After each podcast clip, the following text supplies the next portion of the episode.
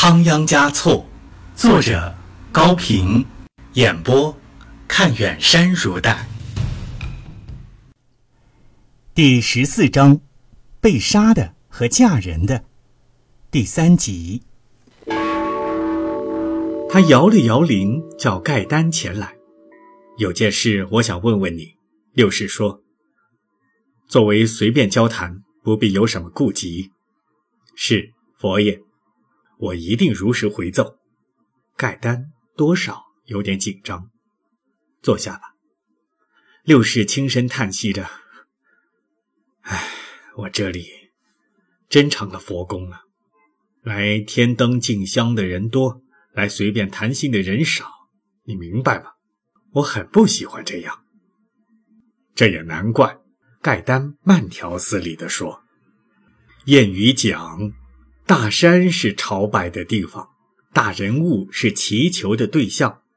你只是赐福于人，并不有求于人，这正是您的高贵之处。六是摇了摇头。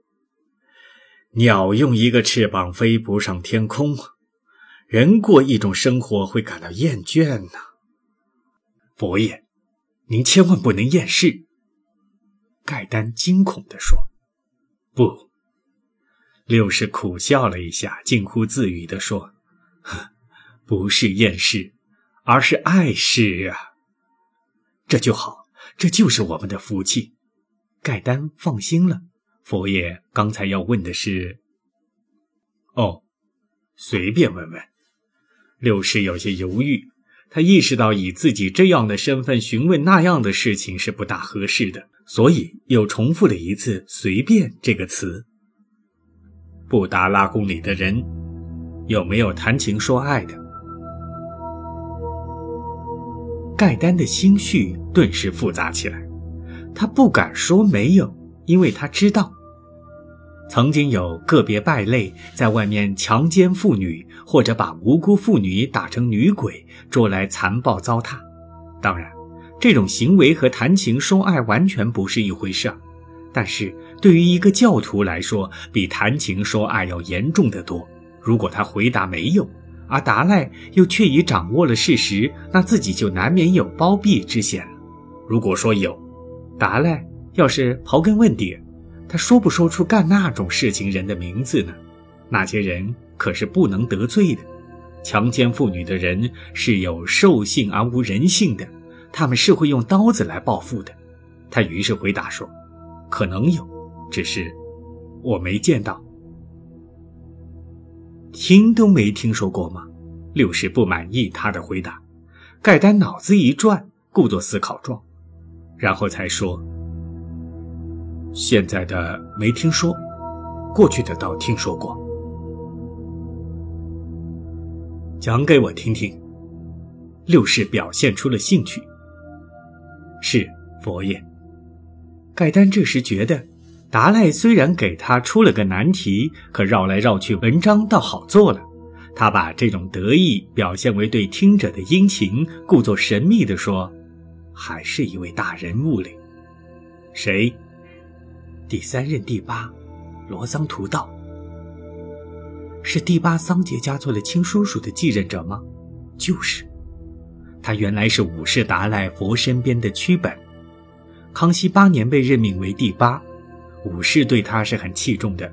可是他作为一个黄教教徒，却养着一个女人，一个什么样的女人？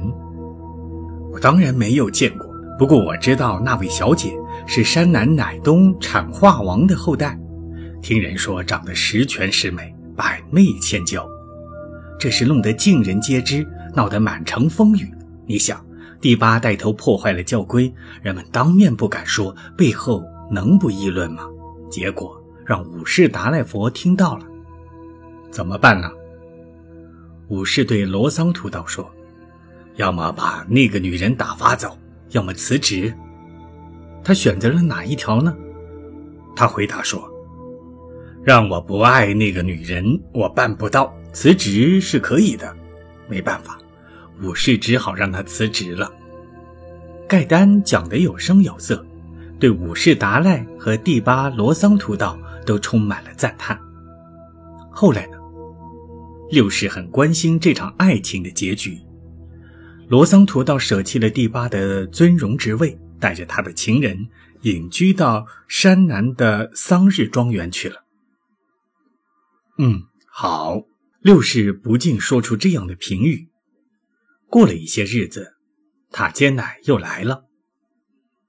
桑杰从盖丹那里知道塔尖乃经常来见六世，但是并不在意。因为这个人既不是皇帝的密使，也不是蒙古王宫的政客，而只是达赖幼年的朋友。在调查清楚之后，断定不是什么危险人物，桑杰也就不去干涉了。塔坚乃这次进宫是告诉仓央嘉措，他已经找好了安身之所，用仓央嘉措送他的那笔钱开了一个不大的肉店，足可以维持生活了。仓央嘉措笑着说：“你呀。”不去宰牲畜就去卖肉，不懂不熟的事，我是不敢干的。不是怕赔钱，是受不了那份罪。